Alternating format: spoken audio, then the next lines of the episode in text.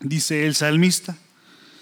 Cuán bueno y cuán delicioso, fíjate, cuán bueno y cuán delicioso es habitar los hermanos juntos en armonía. No se refería a que usted estuviera en una pachanga, en una fiesta, el cuerpo de Cristo. Cuán bueno y cuán delicioso es habitar los hermanos juntos en armonía, porque aquí es donde Dios derrama bendición y vida eterna. Y nosotros venimos a eso, hermano, a que Dios derrame de sus bendiciones y nos siga dando esa esperanza de vida eterna. Amén. Así que es tiempo de darle gracias al Señor, decirle que Dios ha sido bueno con nosotros en esta mañana. Dios ha sido bueno con nosotros eh, durante toda la semana, durante el día de ayer, durante eh, minutos atrás y que va a seguir siendo bueno con lo que vaya a pasar más adelante, porque Él es bueno.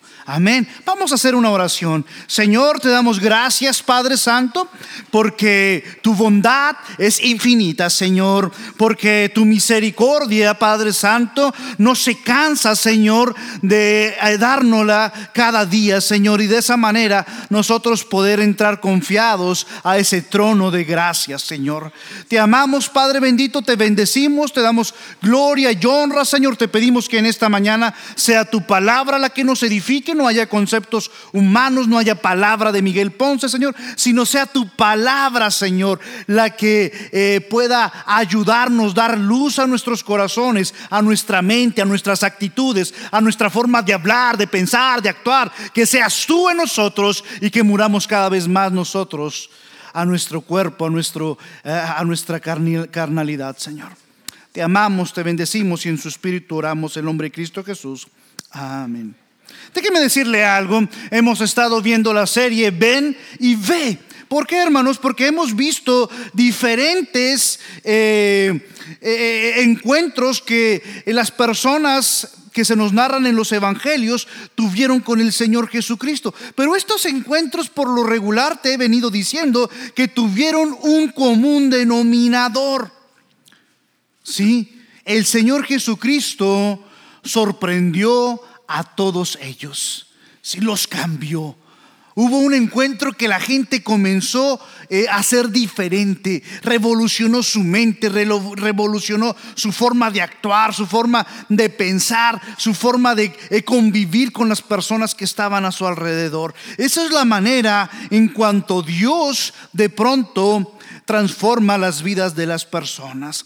Lucas narra un acontecimiento, dice que hay un siervo de un cinturión a quien éste quería mucho y estaba enfermo y a punto de morir. Cuando el cinturión oyó hablar de Jesús, le envió a unos ancianos de los judíos rogándoles que viniesen y sanasen a su siervo. Y ellos vinieron a Jesús, le rogaron con solicitud diciéndole, es digno de que le concedas esto porque ama a nuestra nación y nos edificó una sinagoga. Y Jesús fue con ellos, pero cuando ya no estaban lejos de la casa, el centurión envió a él a unos amigos diciéndole, Señor, ni te molestes, pues no soy digno de que entres bajo mi techo, por lo que ni aún me tuve por digno de venir a ti, pero te di la palabra y mi siervo, pero di la palabra y mi siervo sanó. Porque también yo soy hombre puesto bajo autoridad y tengo soldados bajo mis órdenes y digo a este ve y va y al otro ven y viene y a mi siervo hace esto y lo hace al oír esto Jesús se maravilló de él y volviéndose dijo a la gente que le seguía os digo que ni, er, ni aún en Israel he hallado tanta fe. Pero fíjate lo que dice Jesús se sorprendió. ¿Cómo nos sorprendemos, hermano, nosotros? ¿Te ha sorprendido? Por lo regular estamos acostumbrados y lo vamos a ver durante las escrituras que Jesús eh, sorprendía a las personas. Pero es difícil que veamos que Jesús se sorprendió. Y Jesús sigue siendo el mismo del primer siglo al del siglo XXI. Sigue siendo el mismo, hermanos. Nos sigue sorprendiendo. Yo recuerdo que estando en colegio, eh, estábamos, estaba ya casado con Melissa y íbamos a entrar al siguiente semestre y aunque colegio es algo muy económico porque por 50 dólares te dan comida, te dan estudio, te dan este, un cuarto donde vivir, ¿sí? te dan las clases, este, pero eh, tienes que comprar libros y eso era lo caro del colegio bíblico. Y en aquel entonces no teníamos cómo comprar los libros. Y recuerdo que estábamos, híjole, a ver si completábamos, se gastaban prácticamente como entre 250 o 300 dólares en libros. Y estábamos en la, eh, estábamos, eh, yo estaba en la, eh, ¿cómo se dice? En el mantenimiento. Melissa trabajaba en las oficinas y me acuerdo que llegó el hermano Gonzalo Flores y me dijo, Mike, venga para acá. Ya, voy con el hermano Gonzalo Flores. Y me dice el hermano,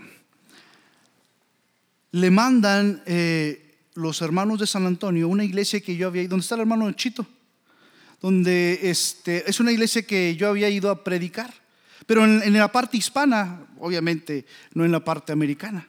¿sí? Entonces, eh, y había ido a predicar yo meses, muchos meses atrás.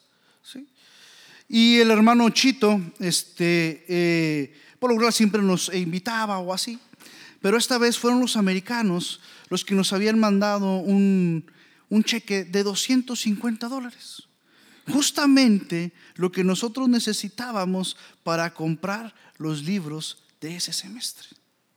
Y llegué yo con Melissa, me acuerdo, sí, le dije, mira Meli, justamente lo que necesitamos para los libros de este semestre. Y nos sorprendió. Y en muchas otras ocasiones Dios nos ha sorprendido. Yo sé que a usted Dios le ha sorprendido a través de alguna provisión. No tiene que ser material. Puede ser por salud, puede ser un arreglo, una situación familiar.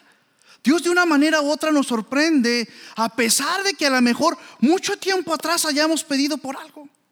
Pero Dios de una manera aún nos sigue sorprendiendo. Pero ese es el común denominador, hermano, que nosotros vamos a encontrar en la Biblia. Sí. Jesús fue eh, increíble. Jesús sorprendía en innumerables ocasiones, pero Jesús solamente se sorprendió él en dos oportunidades.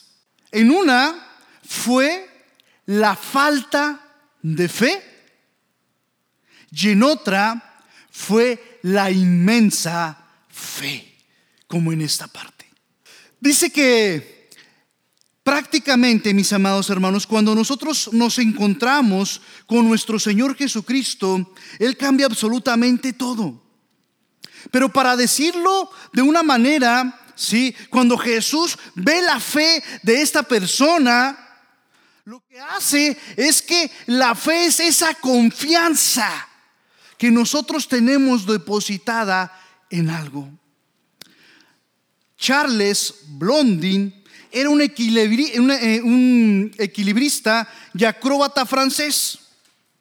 Recorrió los Estados Unidos a mediados de los 1800 y fue mejor conocido por cruzar las cataratas del Niágara. Generalmente, hermanos, sin una red de seguridad.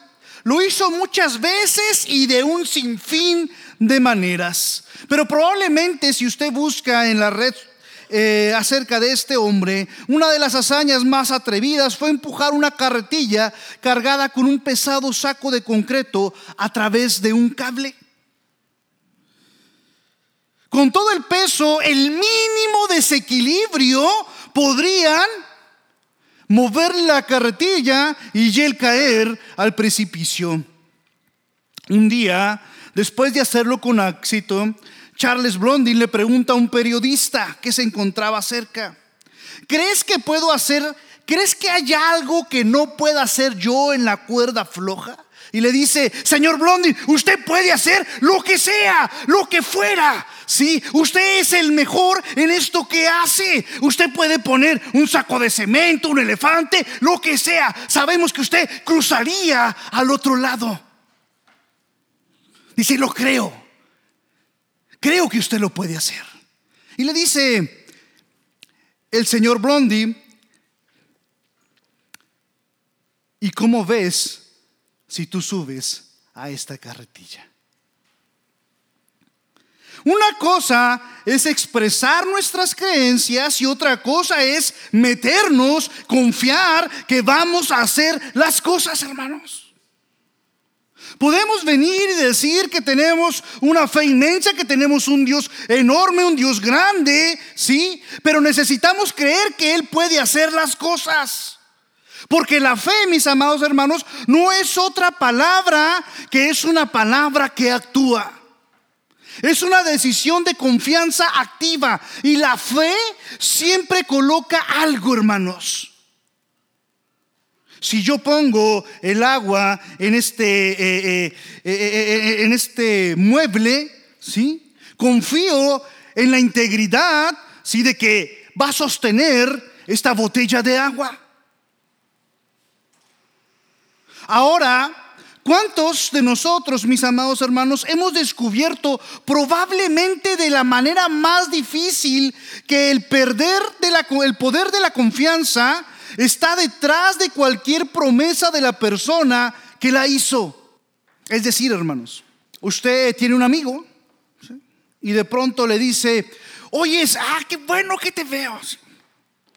Eh, eh, deberíamos de vernos más seguido. Oye, ¿cómo ves? Si nos vemos el otro viernes, ahí voy a estar el viernes. Y, tú lo esperas y la persona no viene el viernes. Lo vuelves a topar eh, días después y le dices, hombre, no, hombre, discúlpame, te veo el martes. Ok, y lo esperas el martes y no va.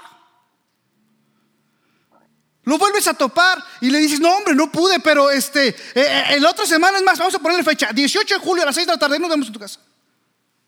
¿Sabes qué? Tú vas a decir, ni va a venir. La confianza, hermanos, o, la fe, ¿sí?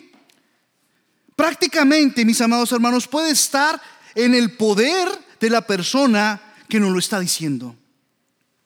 Por eso nuestra fe no es ciega, hermanos. No se basa en un sentimiento, en una corazonada. Nuestra fe es sólida. Ponemos nuestra fe y confianza en Jesús. Nuestra fe se basa en el carácter de Dios, en el historial de Dios, en la palabra de Dios, en las promesas de Dios. Nosotros vemos y leemos que Abraham Dios le hace una promesa y le dice, no se contará tus generaciones ni como la arena que hay en, que hay, que hay en el mar. Vemos cómo Dios promete y hace cosas a lo largo de la historia y nosotros vamos teniendo más fe en que Dios puede obrar en nuestras vidas, en que Dios lo sigue haciendo. Por eso, mis amados hermanos, nuestra fe no es ciega porque nuestra fe, ¿sí? Está comprometida con el historial del Dios que tenemos. El poder detrás de las promesas del cristianismo, hermanos, se puede reducir única y exclusivamente a Jesús. En Lucas 7:10 encontramos al centurión romano. Dice que Jesús terminó de dar el sermón del monte. Jesús acaba de terminar de compartir el más bello de los sermones. Y regresa a Capernaú que se ha convertido en su centro de operaciones. Y en ese momento, hermanos, hay un esclavo que está altamente valorado por esta persona, pero se encuentra cerca de la muerte. Entonces tenemos mucha información en estos primeros versículos. Primero tenemos un oficial, eh, un oficial romano, eh, un centurión, por lógica nos dice que es un gentil, ¿sí? Nos dice que su criado está enfermo. Al momento de que era un centurión, mis amados hermanos, nosotros entendemos que era una persona que se encargaba de 100 hombres. Y prácticamente no es raro, hermanos, que una persona esté preocupado por su esclavo en el primer siglo, aunque pareciera que no hubiera ese tipo de situaciones, se las había. Había ocasiones en que los esclavos se les daba la libertad. Pero el esclavo podía escoger en quedarse en la casa del amo. ¿Quién crees que de pronto se quedaría en la casa del amo? Aquel que había sido tratado con delicadeza, aquel que había sido tratado con bondad aquel que había sido tratado de una manera eh, igual a la mejor que la familia. Por eso cuando el soldado romano, hermanos, eh, de pronto pide que se le pueda curar o que pueda ir a buscar la, sanación de su esclavo, No es algo ilógico que de pronto nos narra Lucas. Cuando el oficial se entera de que Jesús eh, estaba por allí, envía a algunos ancianos judíos respetados a que vinieran a sanar a su esclavo. Es bueno, esta persona había escuchado de Jesús. Jesús ya había hecho su ministerio. Jesús ya había comenzado a hacer las cosas. Y esta persona manda a una comitiva a pedirle el favor al Señor Jesús. Y cuando va a estas personas, cuando van y, le piden al Señor ese favor, hay dos cosas que los eh, en la comitiva de la sinagoga nos dice, era que cuando van a Jesús, le dicen dos cosas por las que debería eh, hacer ese milagro. Dice, este hombre merece que hagas esto, una, porque es bueno, ama al pueblo judío. Y segundo, hoy nos construyó esta sinagoga Jesús. No era cualquier persona, hermanos. Porque los líderes de la iglesia van con Jesús. Él era gentil. Es interesante, hermanos. Es interesante esta parte, ¿sí? Porque un soldado típico de infantería podría ganar alrededor de 225 denarios, como un sanuario anal. Pero un centurión ganaba aproximadamente entre 5 mil y 7 mil denarios al año. Entonces, muy probablemente podía haberles construido esa sinagoga. E inclusive los arqueólogos han, han, determinado que en Capernaú solamente había una sinagoga, la que este hombre había, la que este hombre había hecho. Pero aquí hay dos cosas. Dicen los eh, líderes, al del favor, porque Él es bueno. Muchas veces, hermanos, aún en el siglo XXI, nosotros a veces hemos usado esa táctica con, con el Señor Jesús cuando venimos a oración. Oyes Dios, eh, te pido que, eh, que, tú le ayudes a, a, esta esa persona es buena, Señor. A mí si quieres no, no, no me hagas el favor, no, no, yo no, pero él es bueno. Como pensando como Jesús diciendo, ay, sí, sí, ¿cómo se me había olvidado? Es bien bueno, déjame hacerle. Y luego después los, eh, eh, los líderes dicen, bueno, ¿sabes qué? Es bueno. ¿Sí? Oye, Jesús, sabemos que el dinero es horrible, que, que no es algo bueno, pero construye bonitas sinagogas. Nos hace buenos asientos. ¿Cómo ven? No habría manera, Jesús.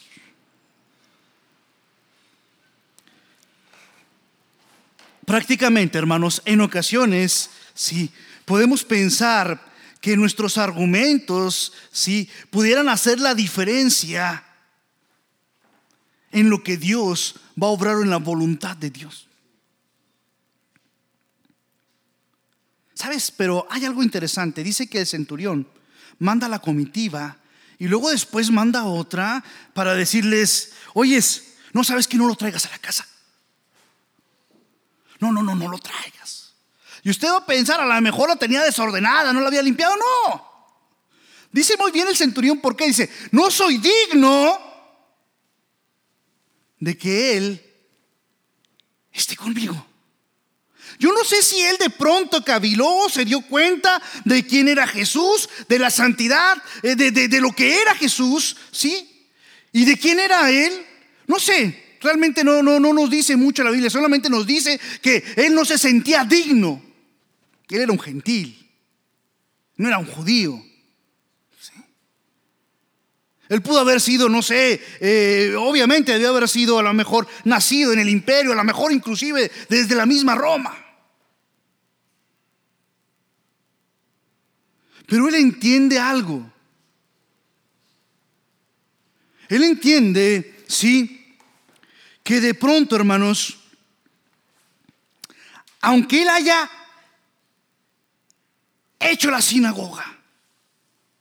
Aunque él haya sido bueno con los judíos, Porque por eso le dicen que era bueno, porque amaba al pueblo de Dios.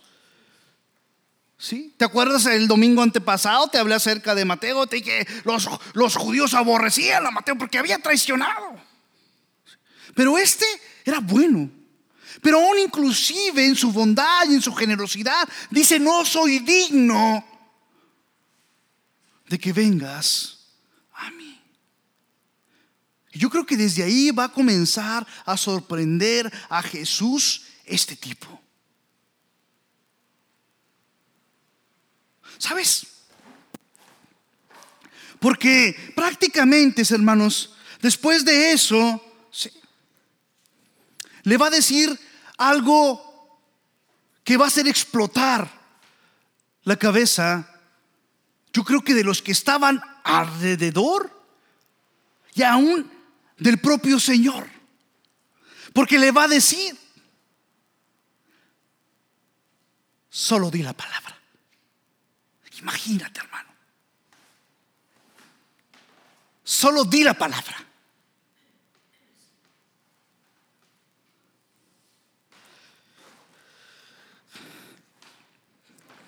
Él entendió algo, hermanos. Y lo dice y lo explica. Dice, yo soy un hombre de autoridad. Era parte del ejército. Tenía a su mando a 100 hombres.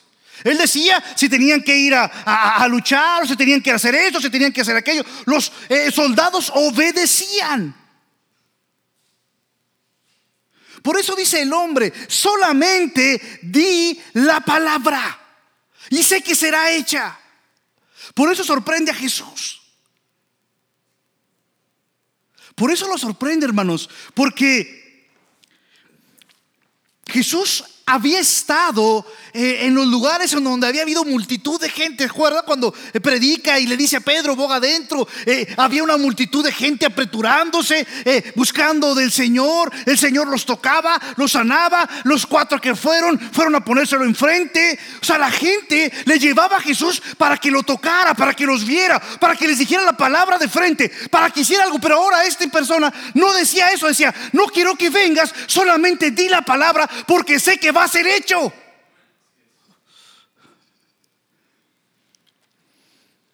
Tiene que mucho que ver con el siglo XXI, con nosotros, hermanos.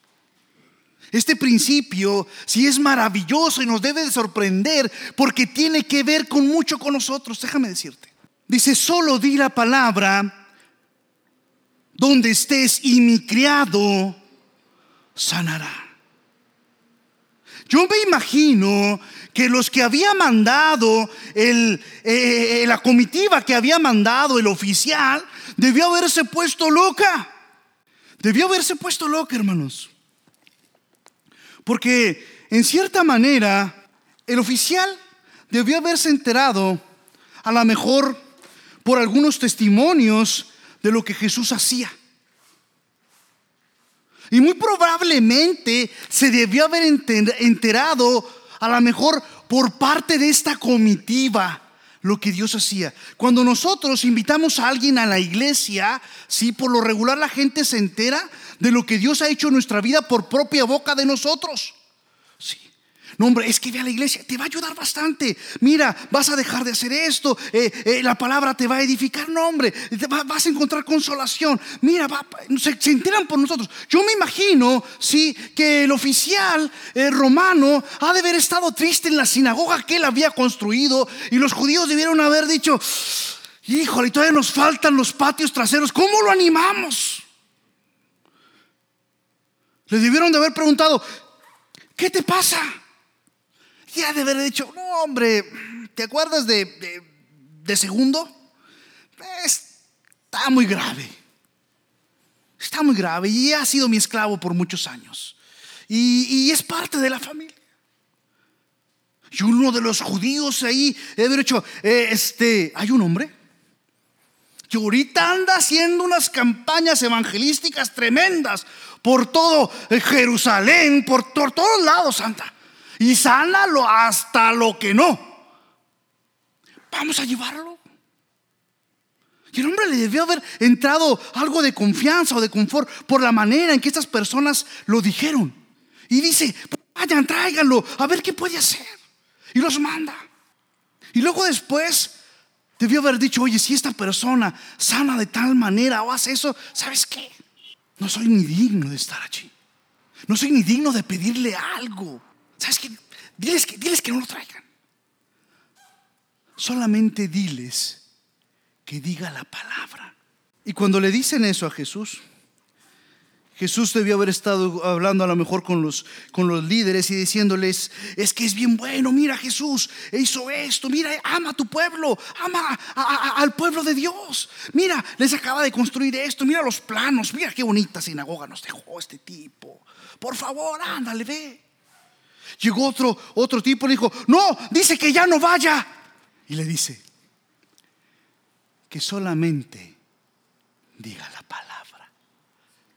Y en ese momento Jesús ha dicho, wow, wow, estos tipos son de la casa son de la casa y aún no han conocido enfrente de quién están. Y aquel tipo que es gentil, que no conoce de Dios, que nació en una, en una ciudad pagana, que creció con una familia que no entendía el poder de Dios, que no sabía absolutamente quién era el Dios de Israel, dice nada más, di la palabra. Dice, esto no lo he visto ni en Israel.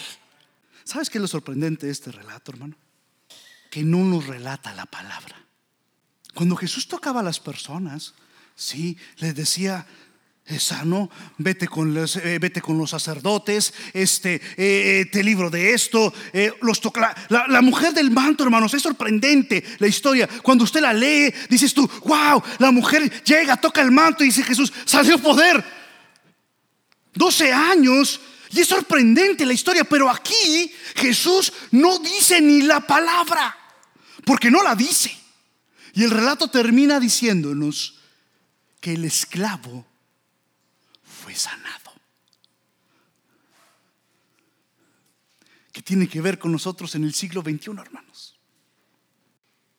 El soldado no estuvo cerca de Jesús. No lo vio, no lo conoció.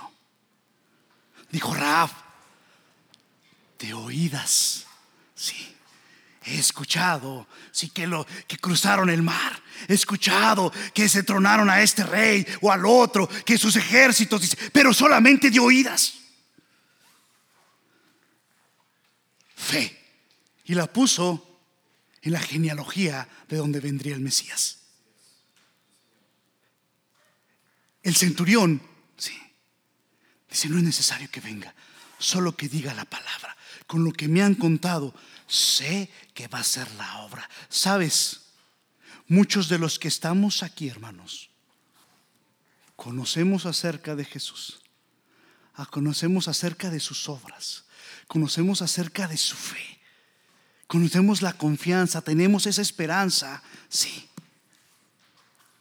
Porque igual que ellos, hemos escuchado quién es ese Dios. Hemos escuchado cómo obra ese Dios. Sí. Y por eso, hermanos, podemos arrodillarnos y confiamos en que Dios va a hacer la obra. Porque sabemos que si nosotros oramos aquí en Monterrey, puede suceder algo allá en Yucatán. Esa es la fe, hermanos no mide la distancia. Acá hace tiempo eh, fuimos a, para allá, para el colegio, y me encuentro a la hermana de la hermana Belia, a Silvia. La, hermana Silvia es buena por orar, buena por orar. Y cuando llego con la hermana Silvia, le digo, ¿cómo está hermana Silvia? Y me dice, ¿cómo está su esposa? Le dije, bien hermana. ¿Cómo le fue con lo de este, eh, lo que le habían dicho de que no se moviera para que el niño no se perdiera ni nada? Muy bien hermana. he estado orando por usted, Mike. Desde que me dijo Belia, he estado orando por usted, he estado orando, orando. Gracias, hermana. Porque la fe no tiene distancias, hermanos. Porque la fe, sí, tenemos la confianza de que yo oro aquí en Isaac Garza, pero puede suceder en cualquier otro lugar. Por eso cuando nosotros, hermanos, decimos, hermanos, esté orando por mí. Y un hermano se en su oración, eh, a la hora que él ore, lo recuerda, hermano le puedo asegurar que la mano de Dios va a obrar. Eso es lo que pasó con el centurión. Eso es lo que pasó con el centurión. Porque cuando el centurión le dijo, di la palabra, sí. El centurión sabía que Dios y que eh, iba a obrar en su siervo. No tenemos un Dios grande, hermanos. Lo único que limita a Dios es nuestra propia desconfianza en Él necesitamos tener más confianza de en quien creemos, hermanos. Porque es un Dios grande. Es un Dios que a pesar que a lo mejor no fuimos como la mujer del manto y a lo mejor podemos tocarlo, hemos oído de quién es Él. Cómo ayudó a todas estas personas. Cómo sigue obrando cómo da testimonio cuando de pronto las personas se pasan y dicen, ¿sabes qué? Eh, el médico me dijo que tenía esto, pero ahora fui a, a revisión y ya no tengo absolutamente nada. Nos explican, piensan que fue la medicina, que fue esto. Cuando de pronto no tenías algo y de pronto alguien te regaló un plato de comida, hizo algo. Dios tiene cuidado de nosotros y de pronto decimos gracias Dios. Y después encontramos a una persona que dice, ¿Cómo te fue con esto? Gracias. Porque esa es la fe, hermanos. Sí. Eso es cuando obra el pueblo del Señor. Eso es cuando la oración hace estragos en el pueblo del Señor. Por eso el relato del centurión tiene mucho que ver con el siglo XXI, hermanos. Porque muchos de los que estamos aquí, a lo mejor no tuvimos el privilegio de esos judíos que se acercaron con Jesús a decirle, hizo esta sinagoga. Pero Dios ha puesto personas en nuestra vida que nos enseñaron acerca de la palabra. Un tío, un abuelo, un pastor, alguien nos enseñó acerca de Jesús. Y hemos aprendido a confiar en Él en depositar nuestra confianza en el Señor. Porque así es como nosotros, o así es como Dios obra en nuestras vidas. Y nosotros respondemos a ese llamado del Señor. No nos cansemos, hermanos. No nos cansemos. Solo di la palabra. Solo di la palabra. Ponte en tus pies. Señor, Te doy infinitas gracias, Padre Santo. Porque no hay nada más maravilloso, Señor, que tener confianza en ti, Padre Santo. No hay nada más maravilloso, Señor, que entender que a lo mejor nosotros un día hemos tenido un encuentro contigo, Señor. Y que cuando hemos tenido ese encuentro, tú has revolucionado nuestra vida, Señor. La has cambiado la has transformado. Nos has bendecido, Señor. Durante todo el transcurso de nuestra vida hemos aprendido que tú has estado con nosotros, Señor. Gracias. Gracias, Padre Santo. Gracias porque has puesto tu palabra en nuestra vida, Señor. Gracias porque nos permites venir y entender quién eres, Señor. Ahora te pedimos, Padre Santo, que no nos separes de ti, Señor.